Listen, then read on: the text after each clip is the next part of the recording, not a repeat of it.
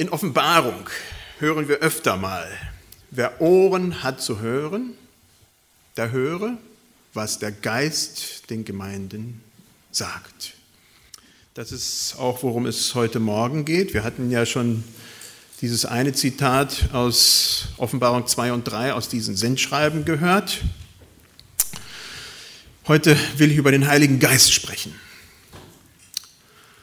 Etwas, was äh, wir auch so ein bisschen gehört haben, gerade mit diesem Anspiel von Braut und Bräutigam, wo Gott immer wieder seine Braut, die Gemeinde, zu sich ruft und schon eine ganz lange Geschichte von Anfang der Bibel an mit dem Volk Gottes geht und das Volk will nicht, die Braut will nicht, so wie der Bräutigam möchte. Und das ist die Geschichte Gottes mit uns, mit uns Menschen. Und er geht trotzdem seinen Weg. Das finde ich so faszinierend. Und heute fange ich ganz, ganz, ganz vorne in der Bibel an. Nicht ganz vorne, zweitvorderst, also im Vers 2 von Offenbarung, äh, Offenbarung, 1. Mose 1, Vers 2.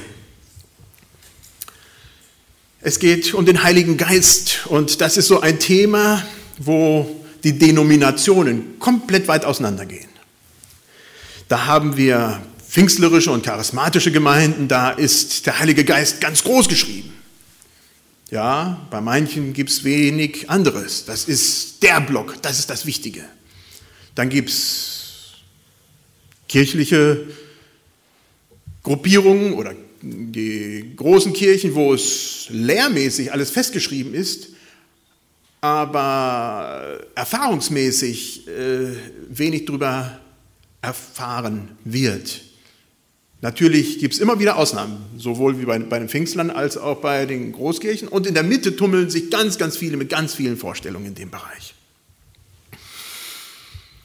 Heute will ich ganz spezifisch mit einer falschen Vorstellung vom Heiligen Geist ähm, ja, beenden. Und zwar, dass es im Alten Testament eigentlich so dem Heiligen Geist so wirklich nicht so viel gibt also wenn man an, am Heiligen Geist denkt, dann denkt man nicht ans Alte Testament. Und damit will ich heute eigentlich ähm, aufräumen. Im Alten Testament steht sehr viel über den Heiligen Geist. Und das will ich wirklich beleuchten. Wie gesagt, der Vers 2 gleich am Anfang macht das schon sehr, sehr klar. Ständig und überall begegnen wir den Heiligen Geist im Alten Testament. Die, es gibt die verschiedenen Ausdrücke. Heiliger Geist als solches wird weniger benutzt. Geist Gottes oder Geist des Herrn oder ganz viele andere Ausdrücke werden da benutzt. So, 1. Mose 1, ich lese die ersten zwei Verse. Da steht, am Anfang schuf Gott Himmel und Erde. Soweit, so gut. Und dann, und die Erde war wüst und leer und es war finster auf der Tiefe und der Geist Gottes schwebte auf dem Wasser. Der Geist Gottes schwebte auf dem Wasser. Eins wird gleich klar hier. Es ist diese Eigenständigkeit der Person des Geistes Gottes. Ähm, wir haben hier im ersten Vers Gott und dann im zweiten Vers Geist Gottes. Also das scheint schon eine Differenzierung von Anfang an da zu sein. Wie man sich auch immer die Dreieinigkeit vorstellen kann. Irgendwo ist da etwas, was, was halt eben Gott ist und Geist Gottes ist. Es ist ein Unterschied vorhanden. Gott offenbart sich uns als ein Gott immer wieder, ganz klar. Und doch haben wir da verschiedene Facetten. Die Juden würden damit ganz große Probleme haben, genauso wie auch die Muslime. Für die Juden ist Gott nur einer. Das sagen wir auch. Nur die Frage ist, wie füllt man diese verschiedenen Facetten, die wir sehen? Und das wäre für die Juden äh, Blasphemie. Das war ja auch das große Problem mit Jesus, als er kam und sagte, ich bin Gott ja, der Messias. Also die Erscheinungsform ist unterschiedlich und doch sprechen wir von einem Gott. Gott in drei Personen, Vater, Sohn und Heiliger Geist. Und mit Vater und Sohn haben wir normalerweise keine Probleme. Jeder von uns kennt Väter, jeder von uns hat mal einen Vater gehabt oder hat einen Vater. Insofern haben wir da Bilder im Kopf, was wir uns unter Vater vorstellen. Oftmals wahrscheinlich komplett falsch, aber äh, zumindest wenn wir jetzt im Vergleich zu der Bibel sehen. Aber wir haben Vorstellungen. Und dann haben wir auch mit Sicherheit Vorstellungen von Söhne. Besonders diejenigen, die eigene Söhne haben. Die haben da ganz besondere Vorstellungen.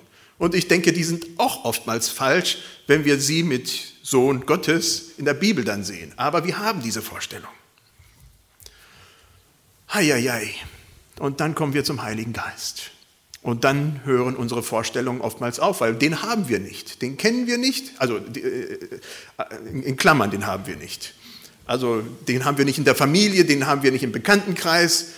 Wir haben einfach keinen kein eigenen Vorstellungsbereich für den Heiligen Geist. Ein Sohn klar, ein Vater klar, Heiliger Geist, hm, können viele von uns wenig mit anfangen. Wir sind aufgeklärt in Deutschland.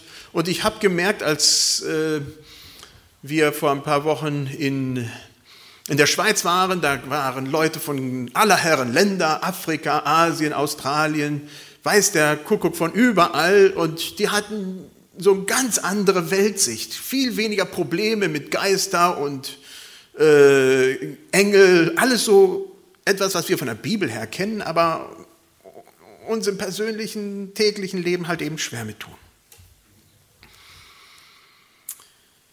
Ja, gestern hatten wir auch das Spiel von das Adonia-Konzert unten in der Durlacher Festhalle und da war auch diese Erscheinung von diesen drei Engeln, die wir da hatten und das äh, ja, war für mich interessant, weil es auch schon ein bisschen klar war, hm, es ist halt eben schwierig darzustellen. Man weiß nicht so wirklich, wie man es darstellen soll. Und so wurde es halt eben an einer, in einer bestimmten Art und Weise dargestellt. Aber es ist halt eben schwierig.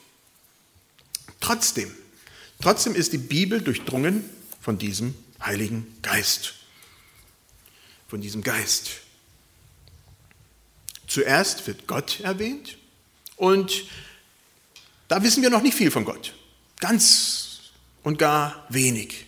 Und mit mehr und mehr Zeit, wenn wir die Bibel lesen und weiterkommen, dann erfahren wir immer mehr von, von Gott. Und so ist es auch mit dem Heiligen Geist. Am Anfang, Vers 2, er schwebt über die Erde.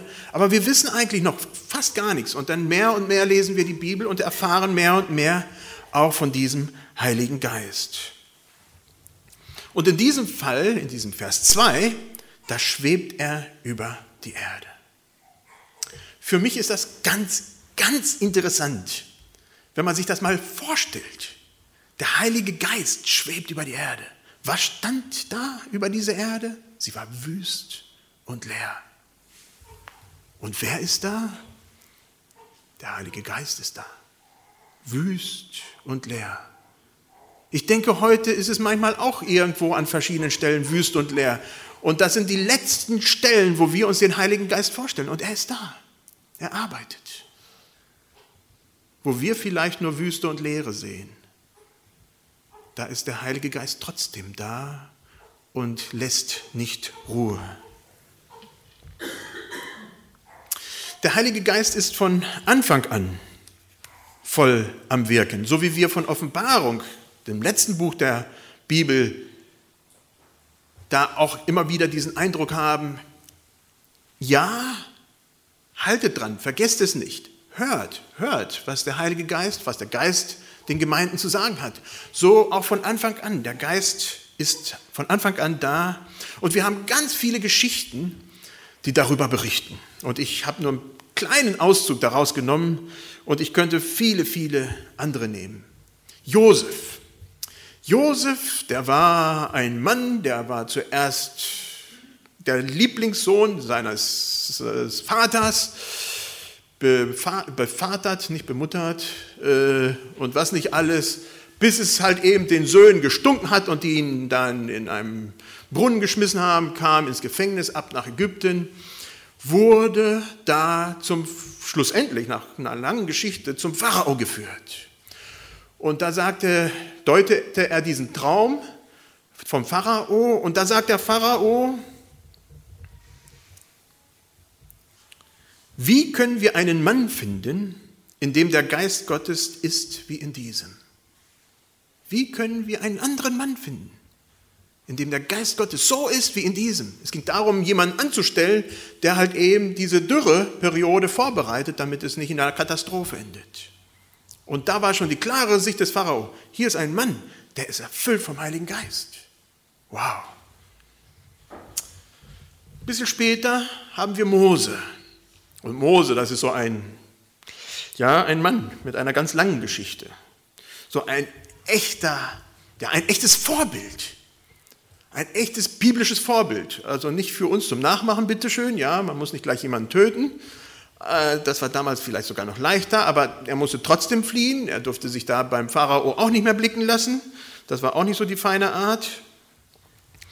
Aber dann kam es dazu, dass äh, Mose mit seinem ganzen Volk dann auszog aus Ägypten und dann waren sie in der Wüste und Gott hatte dann Leute vorbereitet, um das Heiligtum, das Allerheiligste vorzubereiten. Da wurden verschiedene feine Stoffe gemacht und alles wurde ganz, ganz toll gemacht.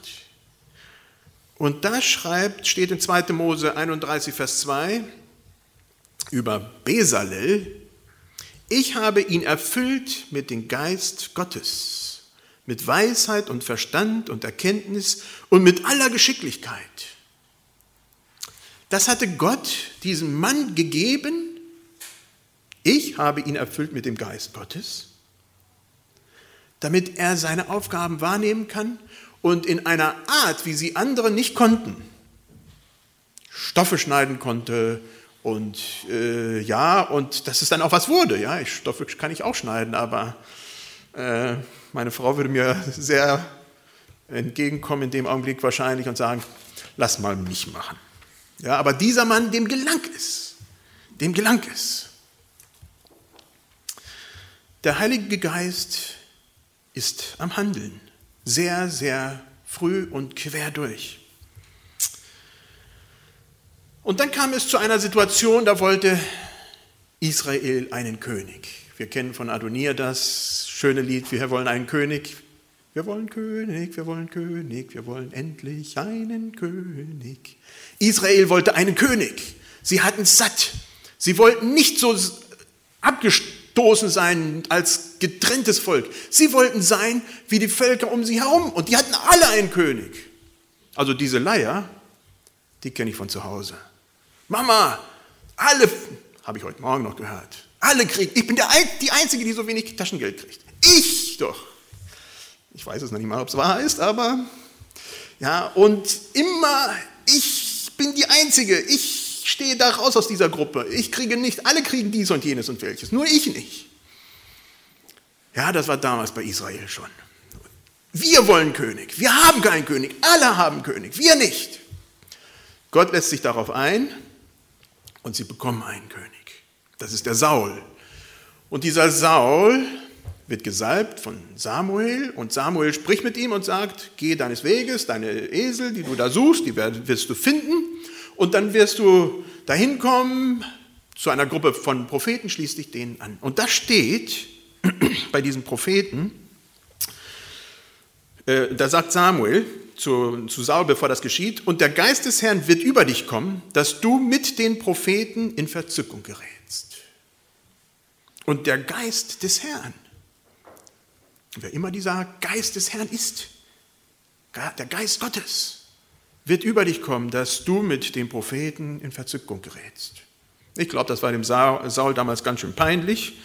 Er versuchte sich noch zu verstecken und was nicht alles, aber der Geist des Herrn geriet da über ihn und das war wohl eine ganz tolle Sache. Oder dann haben wir den David. David auch wieder so ein Mann, da steht von ihm nach dem Herzen Gottes. Auch wieder so ein Mann, wo ich darum bitte nicht alles nachzumachen, was er gemacht hat. Und im Psalm 51 geht es gerade um seine ehebrecherische Geschichte mit der Bathseba. Und da schreit David zu Gott und sagt, verwirf mich nicht von deinem Angesicht und nimm deinen Geist nicht von mir. Das ist eine Bitte von David an seinen Gott, weil er weiß, dass er furchtbar gehandelt hat und dass er weiß, dass er ohne diesen Geist schlecht dran ist, dass es ihm dann nicht mehr gut geht, dass er dann verworfen ist als König, vielleicht, als Mensch vor Gott ganz bestimmt. Verwirf mich nicht von deinem Angesicht und nimm deinen Heiligen Geist nicht von mir, sagt David zu Gott.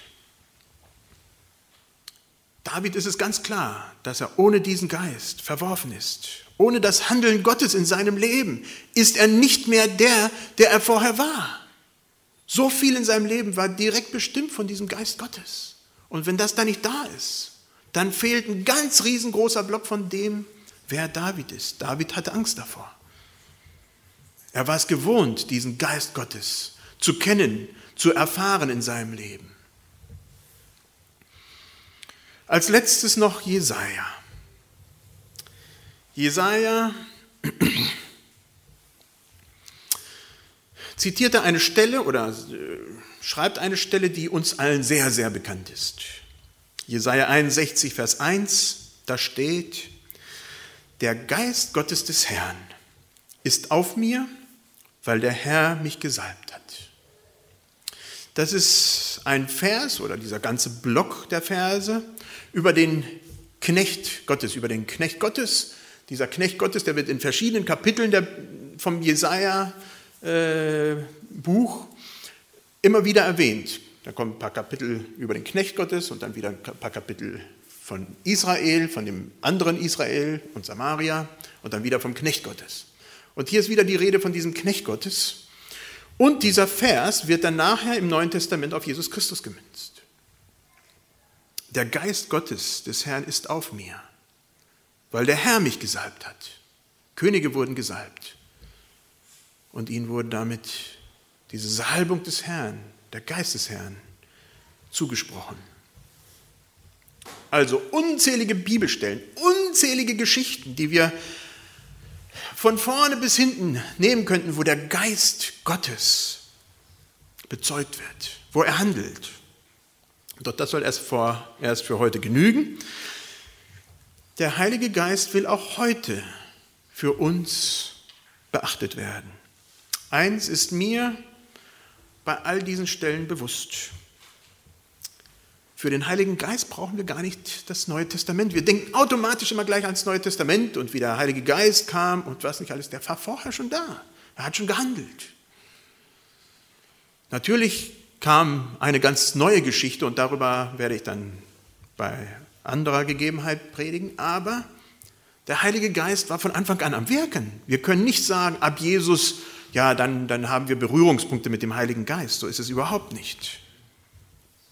Ohne den Heiligen Geist hätten wir von Anfang an ein ernstes Problem gehabt.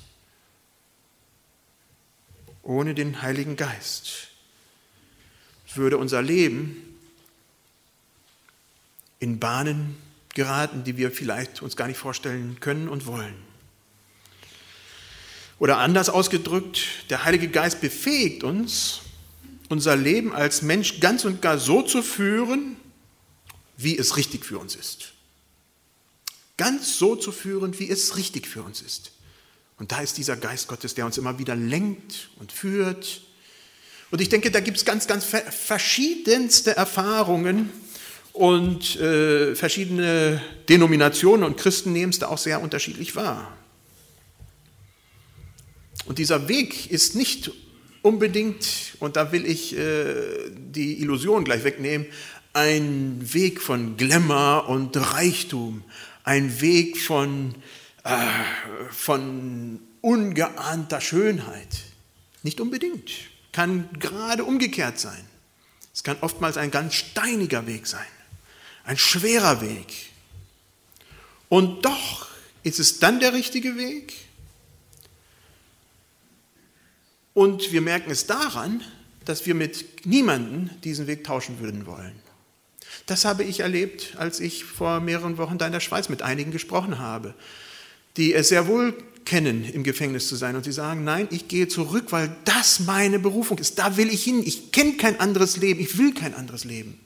Leute, die angeboten bekommen haben, woanders hinzugehen, die sagen, nein, ich habe so lange keine Ruhe in meinem Herzen, bis ich diesen Weg nicht gehe. Das ist der Heilige Geist am Wirken. Das kann man menschlich nicht erklären. Da, da schüttelt man sich den Kopf und sagt, die, die sind bekloppt. Ja, es ist nicht so, dass man den Weg aus lauter Freude geht. Wir waren jetzt gerade in Urlaub zwei Wochen in Frankreich und unter anderem waren da die ganzen verschiedensten Gruppen, Hugenotten, Albigenser äh, und was nicht alles, Katharer in, in der ganzen Gegend dort und das kam zum Eklat, 1200 so, die Raubritterzeit und die, ach nee, das war eigentlich nicht die Raubritter, sondern die äh, Kreuzzug, äh, Kreuzzüge. Ähm, und wo eine ganze Gruppe von, gerade in der Gegend, wo wir waren, von äh, 150 Leuten hingegangen und gesagt haben, wir lassen uns eher kreuzigen, bevor wir diesem anderen Gott, damals war es die römische Kirche, äh, folgen. Ja, also ich will nicht dazu sagen, dass jetzt der Heilige Geist da gewirkt hat, aber äh, was ich sagen will, ist, wenn Menschen überzeugt sind, dass sie den richtigen Weg gehen, weil es im Herzen der einzige Weg ist, dann kann es oftmals ein sehr schwieriger Weg sein und man geht diesen Weg. Und ich denke, der Heilige Geist wirkt in ganz verschiedener Art und Weise in unseren Lebensgeschichten. Mal sehr direkt, und das erfahren wir als Deutsche vielleicht ganz wenig, einige vielleicht und andere vielleicht nicht. Aber im, in äh, Ländern, die sehr viel und sehr offen für Spiritualität generell sind, da erlebt man vieles, wo sie über Träume, in, in ganz besonderer Weise im Islam äh, erfahren viele Gott äh, in Träumen und Visionen, was wir eigentlich so weniger haben. Oder in anderen Arten und Weisen, also sehr direkt. Manche werden sagen, ich, ja, ich habe keinen direkten Bezug, ich habe es nicht erfahren, außer dass ich vielleicht äh, gesagt oder erlebt habe, hier, das ist mein Weg, den muss ich gehen. Also das sind sehr, sehr unterschiedliche äh, Arten und Weisen, wie wir vielleicht den Heiligen Geist erleben. Manchmal ist es ein Sehen in unserem Herzen und wir geben den nach und gehen den Weg, den wir wissen, dass der richtig ist. Manchmal erfahren wir ihn auch vielleicht gerade umgekehrt, indem wir einen Weg gehen, wo wir wissen, dass der falsch ist und tun etwas, was falsch ist und dann klopft es auch im Herz und sagst, Haldo, da ist, das ist nicht gut. Also ganz, ganz unterschiedlich. Ich will eine Minute jetzt zum Schluss uns geben, damit ihr zurückblickt in euer eigenes Leben, nachdenkt. Wo habt ihr solche Wegweisungen für euch erlebt? wo es mal geklopft hat und, und ihr so, äh, ja, an, an einer Gabelung, Weggabelung standet und wo es dann entweder rechts oder links ging und wo ihr da so ein Klopfen oder Führen im Herzen hattet. Vielleicht hat, habt ihr gar nichts erlebt, ist auch okay. Oder vielleicht habt ihr es noch direkter erlebt, dass ihr euch darüber besinnt, nachdenkt und danach schließe ich mit einem Gebet.